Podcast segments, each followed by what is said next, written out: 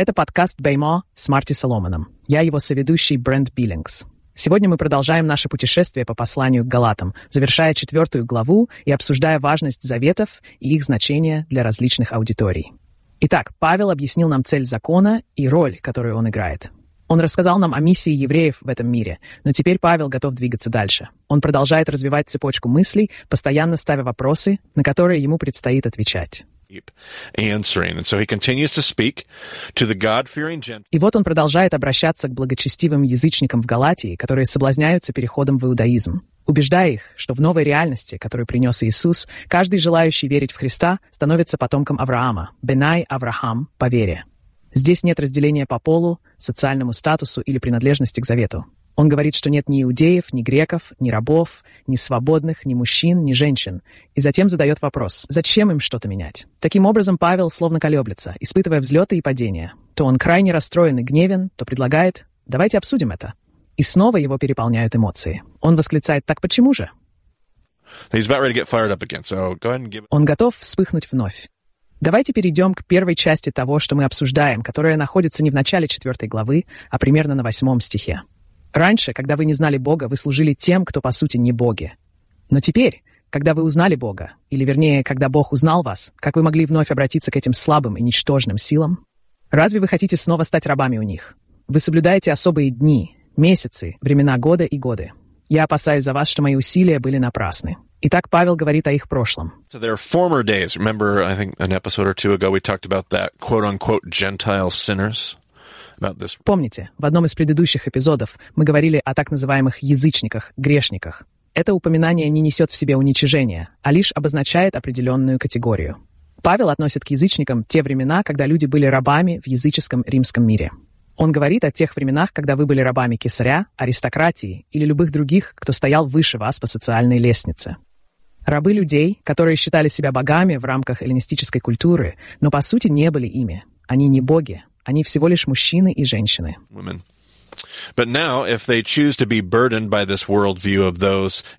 Но теперь, если они решат принять мировоззрение тех, кто принадлежит к партии обрезания, они изменят свою позицию. Они будут вынуждены следовать человеческим путям, а не Божьим.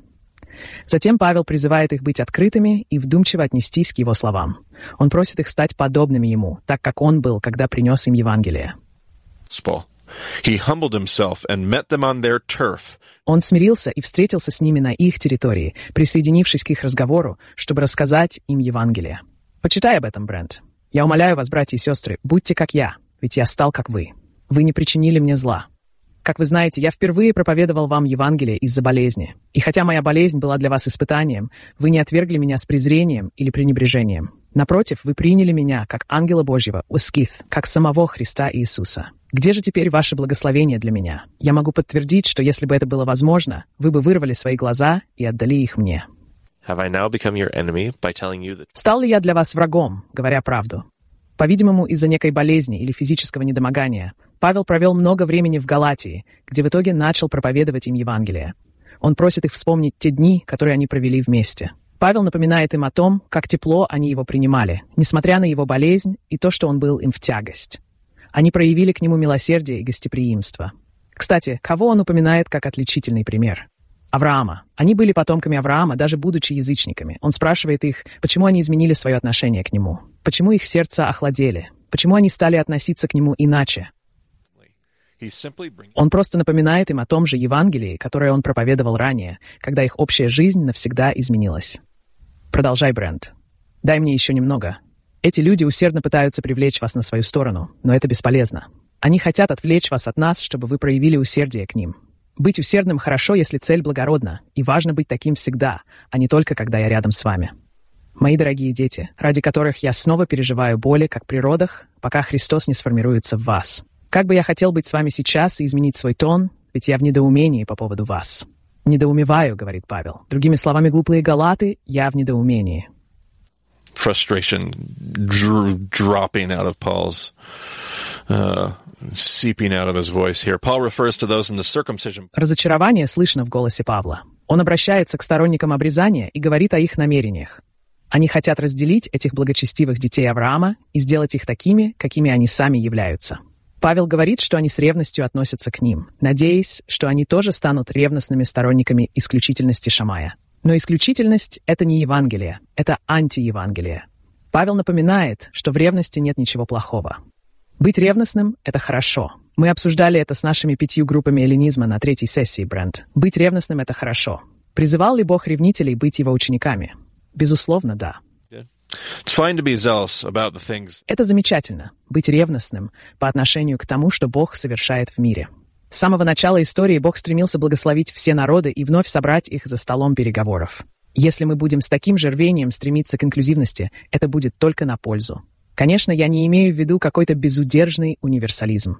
Несомненно, многие евангелисты встрепенутся и возмутятся, услышав, как часто я использую слово «инклюзивность». Однако с самых ранних дней христианства важно понимать, что Евангелие — это нечто большее, чем просто его ядро.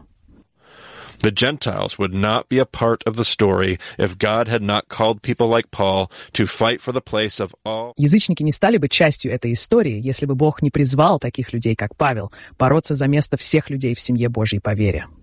Я уже слышу возражения. Евангелие по своей сути исключительно, Марти. Если вы видите Евангелие Иисуса Христа именно так, то по Новому Завету у вас не то Евангелие. Это не означает, что истина относительна. Это не означает, что все будут спасены или что все попадут на небеса, что мораль не важна.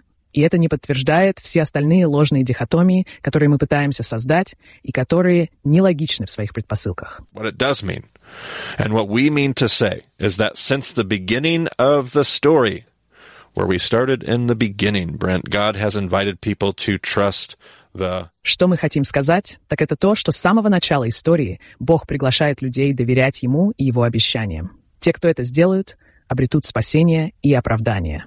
Это суть Евангелия, которое было заранее проповедано Аврааму и доступно тем, кто жил во времена Ветхого Завета. Об этом говорится в послании к Галатам и в главе 4 к евреям, которые мы рассмотрим позже, включая множество других ссылок. Также мы обсудим новозаветную реальность во Христе, Царство Божье, и что это значит в контексте нового царя и нового царства. Брент. Новое царство, о котором Иисус говорил как об Евангелии. Служение Павла — это служение Богу. Оно напоминает нам, что обетование и вера доступны каждому. И точка. Хотелось бы поставить восклицательный знак. Нет никаких ограничений для доступа к Евангелию. И мы сталкиваемся с теми же проблемами, что и галаты. Мы начинаем устанавливать духовные контрольные пункты, которые люди должны преодолеть для того, чтобы присоединиться и получить оправдание. Мы используем наше понимание морали, чтобы создавать новые группы, схожие с теми, которые требовали обрезания в те времена. Circumcision party of the old groups. Instead of fighting for their place in the family, we find ourselves trying to make sure that everybody understands. Вместо того, чтобы бороться за то, чтобы дать чужакам место в семье, мы делаем все, чтобы показать, насколько они чужие. И Павел напоминает нам, как это вредит Евангелию. Он говорит, что предпочел бы быть там лично, чтобы изменить свой тон, а не писать письмо. И снова Павел начинает свое письмо с удивления.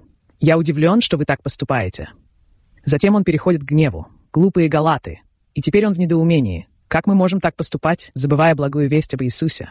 How can we miss out on the truth that there is neither Jew nor Greek, slave nor free, male nor... Как мы можем игнорировать истину, что нет ни иудея, ни грека, ни раба, ни свободного, ни мужчины, ни женщины?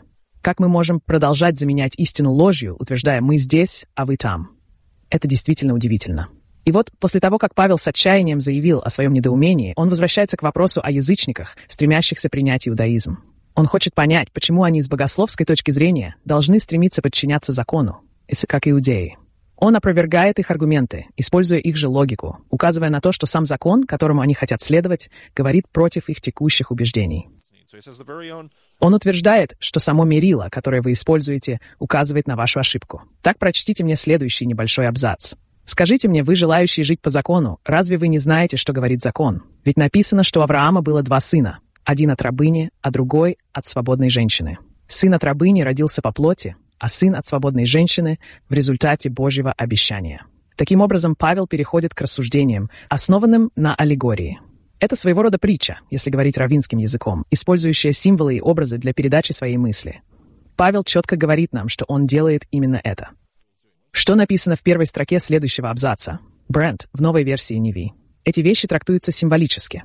Хорошо, мне нравится старая версия Неви. В ней говорится, это можно понимать аллегорически. Это выражение мне по душе. Но давайте посмотрим, что у нас есть. Эти вещи трактуются символически. Женщины символизируют два завета. Один завет исходит с горы Синай, и рожденные от него дети обречены быть рабами. Это Агарь. Агарь представляет гору Синай в Аравии, что соответствует современному Иерусалиму, поскольку она в рабстве вместе со своими детьми. Но Иерусалим, который находится выше, свободен, и он наша мать. For it is written, Be glad, barren woman, you who never bore a child. Shout for joy and cry aloud, you who were never in labor, because more are the children of the desolate woman than of her. Ибо написано, «Радуйся, бесплодная, которая не рожала. Восклицай от радости и кричи, ты, которая не знала родов. Ведь у бездетной больше детей, чем у замужней». Павел ссылается на историю из книги «Бытия» об Аврааме и его двух женах, Агаре и Саре, и использует ее как основу для своей аллегории. Он говорит, что у каждой из женщин были дети. У одной в рабстве, у другой свободные, рожденные по обещанию Божьему. Павел ассоциирует Агарь с Синайским заветом и современным Иерусалимом. Я думаю, что очевидно, о какой группе говорит Павел, не так ли, Брент? О каком настроении? О иудеях Шамая? Или как он их раньше называл? Группу обрезания? Да, именно о них. Я уверен, они этого не любят. Потому что Павел использует метафору, основанную на аллегории из Священного Писания. Он говорит, что есть две женщины. Какой из них они хотели бы быть? Они сторонники закона. Хотят ли они быть Агарью или Сарой? На самом деле нет. Вот что вы думаете. Именно так. Они считают себя потомками Сары. Sarai people is like, no, you're not. You're the Hagar because you're born to a, a world of slavery. Your worldview puts you under this curse. Он говорит, нет, это не так. Ты Агарь, потому что родилась в мире рабства. Твой взгляд на мир накладывает на тебя проклятие, о котором мы говорили в прошлом эпизоде. Он связывает Агарь с Синайским заветом и современным городом Иерусалим. Однако Сара символизирует более великую истину, более значимую историю, историю обетования и небесный Иерусалим. Да, великий Иерусалим, трансцендентный Иерусалим, если угодно. Так что продолжай читать. Брент, я только что осознал, что в этом отрывке нет имени Сары. Верно, верно. Вы правы. Это важно, она женщина. И что из этого? Знаешь, я не уверен. No, now you say that I would, I'm like going back and like double thinking, you know, uh, uh I'm, I'm wrestling with that all of a sudden. Теперь вы говорите, что я, я возвращаюсь назад в мыслях и начинаю бороться с этим потому что они, очевидно, знают, о ком он говорит. Значит, есть причина, почему он не называет ее по имени, но упоминает Хагар. Они, безусловно, знают и Агарь. Интересно, почему он пропускает это имя. Не уверен, есть ли в этом что-то большее. Это из-за ее имени. Я просто размышляю вслух. Принцесса. Моя принцесса. Я не знаю, это очень хороший вопрос. Хорошо, теперь вы, как Исаак, являетесь детьми обетования. В те времена сын, рожденный от плоти, преследовал сына, рожденного по обетованию. Так происходит и сейчас. Но что говорит Писание? «Изгоните рабыню и ее сына, ибо сын рабыни не будет наследником вместе с сыном свободной». Таким образом, братья и сестры, мы не дети рабыни, а дети свободной. Павел говорит, что эти верующие язычники, обратите внимание, как он их называет, дети обетования. Видите ли, Брент, вы заметили это? Как он их называет? Дети обетования. И что насчет фамилии? В последней строке говорится, что мы дети свободной. Однако непосредственно перед этим So, uh, brothers and sisters? Brothers. Calls them brothers. Итак, братья и сестры, они называют друг друга братьями. Помните, наша аудитория состоит из кого? Из богобоязненных язычников. Понятно. Итак, он называет этих теофилов братьями. Он говорит, итак, братья, Павел утверждает, что верующие из язычников называют их братьями. Доказывая, что через веру они становятся членами Божьего дома, он аллегорически называет их детьми Исаака, потому что они духовно рождены от обетования Божьего. Но в этой истории Бог сказал Аврааму, что он должен отпустить Агарь, потому что его история должна строиться на обетовании. Давайте оценим то, что Павел сделал с раввинской точки зрения. Это было блестяще. All throughout the letter, Paul has been building a case that the Gentiles в своем послании Павел утверждает, что язычникам не нужно следовать эпохе «делай, что хочешь», поскольку они оправданы верой. Он опирается на историю Авраама, особенно на книгу «Бытие».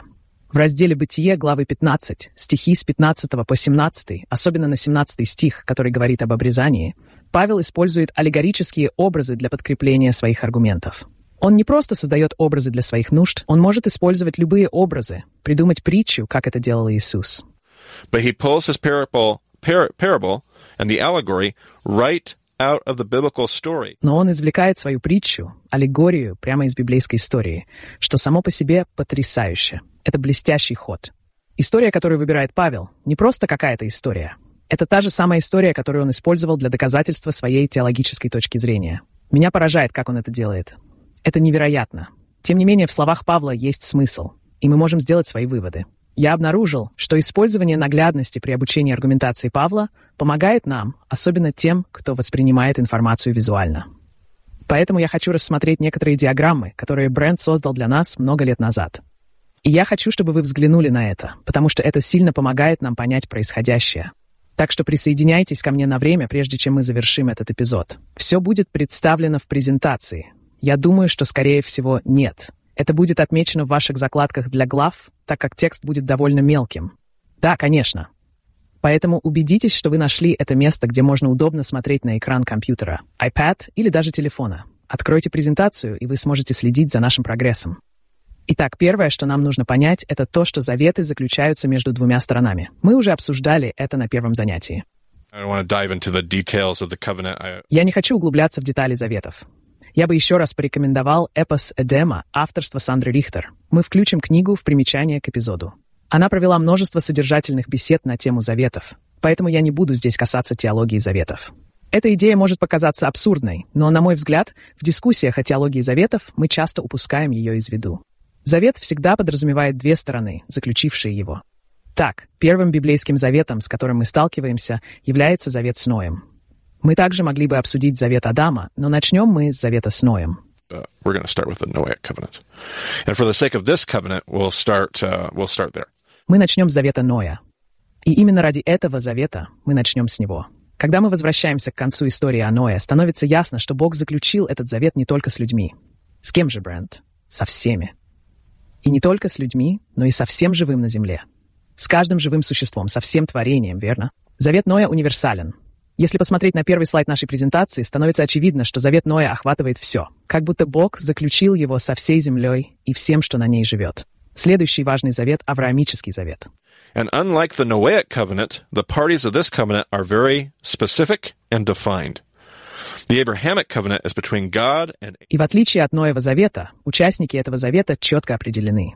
Авраамический завет был заключен между Богом и потомками Авраама, которых в его роду двое — Исаак и Измаил. Переходя к следующему слайду презентации, вы увидите изображение Авраама, а ниже Исаака и Измаила. Следовательно, все остальные потомки Авраама также включены в Авраамический завет. На следующем слайде под Исааком расположены Иаков и Исав, и они относятся к другому завету. Чтобы проверить правильность наших выводов, давайте рассмотрим несколько тестовых примеров, начиная с Исава. Итак, Исав подпадает под Ноев завет. Верно, Брент? Да. Covenant, Brent. Yes. He is under the Noahic covenant. The Noahic covenant is between God and all of creation. Он подпадает под действие Ноева завета. Ноев завет был заключен между Богом и всем творением. Верно. Исав также находится под Авраамовым заветом, так как он внук Авраама. Отлично, вы следите за событиями. Хорошая работа, Брент. То же касается Исаака. А Измаил? Да, он тоже потомок Авраама. И что насчет Иакова? Да, он также входит в число потомков. А если у Авраама были и другие потомки от Кетуры? Они тоже входят в Авраамов завет? Да, Цма. Кетура была одной из его жен после смерти Сары. О, это прямо указано в вашем тексте, Брент Биллингс. Конечно, это так. Of course it would. Yeah, yeah, yeah. Because it falls under all of Abraham's descendants, right? Okay. Uh, let's see. Um, Uh, what? Let's let's try. What about Nahor, the brother of Abraham? Is Nahor under the Noahic covenant, Brent? Yes. Да, это касается всех потомков Авраама. Верно. Давайте рассмотрим вопрос о Нахоре, брате Авраама. Подходит ли он под условия Ноева завета, Брент? Да, все люди и животные подпадают под Ноев завет. А подходит ли Нахор под условия завета Авраама? Нет, он не является потомком Авраама. Надеюсь, наши слушатели не теряют нить разговора. Итак, потомки Авраама обрезаны, верно? Да. А Нахор? Скорее всего, нет. Его потомки тоже, я бы так не сказал. Вы совершенно правы. Надеюсь, это все понятно. Uh, we'll keep... И по мере того, как мы будем добавлять слои, мы постараемся не отвлекаться. Я думаю, что потомки Нахара, вероятно, были похожи на нашего эксцентричного дядю Авраама. Вы слышали, что сделал брат Авраама? В итоге у Иакова будет 12 сыновей, и они будут следующим пунктом на вашей схеме. Эти 12 сыновей станут основой нации и окажутся у подножия горы Синай, где они вступят в то, что мы называем Моисеевым или Синайским заветом. Обратите внимание, что в ходе изложения бренд меняет цвета. The, the Noahic covenant in red. The Abrahamic covenant Итак, Ноев завет обозначим красным цветом, Авраамический завет — зеленым. А теперь у нас появился совершенно новый завет. У нас есть Синайский завет, который был заключен с евреями на горе Синай. Давайте убедимся, что мы все понимаем. Проведем несколько проверочных примеров. Я хочу, чтобы наши слушатели были в курсе. Находятся ли евреи под Синайским заветом, Брент? Да, да, да. А потомки Исава, находятся ли они под Синайским заветом? Нет. Отлично. Они не были на горе Синай и не заключали завет с Богом. Было только две стороны — Бог и потомки Иакова, известный как Израиль. So, what throws the Jewish world of the New Testament into chaos is the introduction of the God fearing Gentiles to this diagram. So, we'll go to the next slide here. Итак, то, что вносит хаос в иудейский мир Нового Завета, это появление благочестивых язычников. Перейдем к следующему слайду. Язычники, очевидно, подпадают под действие Ноева Завета. Думаю, никто не испытывает трудностей с узнаванием Ноева Завета. Они определенно находятся под его действием, и это неоспоримо. Даже сегодня, Брент Биллингс, вы можете посетить еврейскую синагогу как язычник. И если вы хотите их благословить, придя туда, вы можете сказать «Я Бен Ной». Нет, мое имя Бен, а я сын Ноя, Бен Ной. Так это звучит на иврите. Бен Ной — это сын Ноя. Ben Noach is son of Noah. The question... Вопрос в том, есть ли у Ноя сын? Нет. Бенной хочет стать частью этого поклоняющегося сообщества, этого собрания. Многие евреи первого века утверждали, что, согласно завету, Бог действует через еврейский народ, и поэтому язычники должны принять обрезание и закон, который он представляет, чтобы войти в Синайский завет. Когда вы переходите к следующему слайду, вы увидите синюю стрелку. Это было бы мировоззрение Шамая. Шамай говорил, «Слушайте, если вы хотите присоединиться к собранию, станьте иудеем. Вам нужно вступить в Синайский завет и стать иудеем become Jewish. You need to step right underneath this Sinai covenant here and become Jewish. Однако аргумент Павла революционен, потому что он защищает совершенно уникальную идею. Таким образом, когда мы подходим к концу этого, у нас есть несколько вариантов. Мы можем сказать, если вы перейдете к следующему слайду, вы увидите красную стрелку, направленную вверх, то мы можем просто поместить там богобоязненных язычников. Это просто и понятно, не так ли? Но Павел заявляет о чем-то действительно уникальном. Он утверждает, что они оказались здесь. Смотрите следующий слайд. Вы увидите зеленую стрелку, указывающую на их принадлежность к семейству Авраама. Аргумент Павла действительно революционен. He uses Genesis 15 to claim that the Abrahamic covenant is not based on circumcision, but on faith. He also argues that God's story... Он ссылается на Бытие 15, утверждая, что Авраамический завет основывается на вере, а не на обрезании. Также он говорит, что Божья история всегда была связана с обещаниями, которые предшествовали закону. История никогда не основывалась на законе, введенном через 430 лет после обещаний. Это подразумевает, что вера делает человека частью авраамического сообщества. Даже Гилель это не оспаривал, Брент. Далее он утверждает, что язычники, верующие в Божьи обещания, являются Беной Авраам, сыновьями Авраама. Такое заявление в послании к Галатам революционно, поскольку оно провозглашает, что язычник, живущий верой в Божьи обещания, важнее, чем сын Ноя. He or she is adopted son of Abraham. And so that last slide there in your diagram shows the God-fearing Gentiles adopted. Он или она – приемный ребенок Авраама. И вот на последнем слайде вашей презентации изображены благочестивые язычники, принятые в семью Авраама. Не следует приходить в местную синагогу и заявлять, что вы потомок Авраама. Это не будет воспринято так же, как апостолом Павлом. Они признают вас потомком Ноя, но не потомком Авраама. И тем не менее, это одна из самых сложных концепций для ортодоксального еврейского сознания. Скандал, связанный с Евангелием, до сих пор остается скандалом. Таким образом, через визуальные образы, которые мы только что рассмотрели, становится очевидно, что еврей остается евреем. All descendants of Israel entered into an everlasting covenant with God that remains intact within God's larger story. Все потомки Израиля заключили вечный завет с Богом, который остается неизменным в контексте божественной истории. Евангелие, проповедуемое Павлом, уверяет, что те, кто соблюдает Тору, найдут свое заслуженное место в нем. Их священное служение в Божьем плане, реальность Иисуса и воскресения Христа не меняют их миссии в мире, но приглашают в Божью семью множество усыновленных детей, каждый из которых имеет свое уникальное предназначение в этой семье — Именно этому мы и уделим внимание в заключительной части послания к Галатам. Я считаю, что визуализация аргументов Павла поможет нам лучше понять его учение. Mechanical Western minds grasp the argument that Paul is making. Paul is saying that the issue of God's story cannot be the law. The law was given for its own purposes. To... Западные мыслители понимают аргумент, который излагает Павел. Он утверждает, что вопрос Божьего плана не связан с законом. Закон был дан для определенных целей, чтобы служить наставникам. Мы могли бы сказать, что это часть большой истории, но история не о законе, она о Божьих обещаниях. Павел настаивает на том, что обрезание не может служить критерием Божьего завета с Авраамом, ведь Авраам был оправдан до обрезания. По вере. И вера определяет, кто является истинным потомком Авраама. Павел здесь выдвигает провокационный аргумент, но это и есть суть вашего Нового Завета. Я уверен, что мое понимание верно. Все хорошо.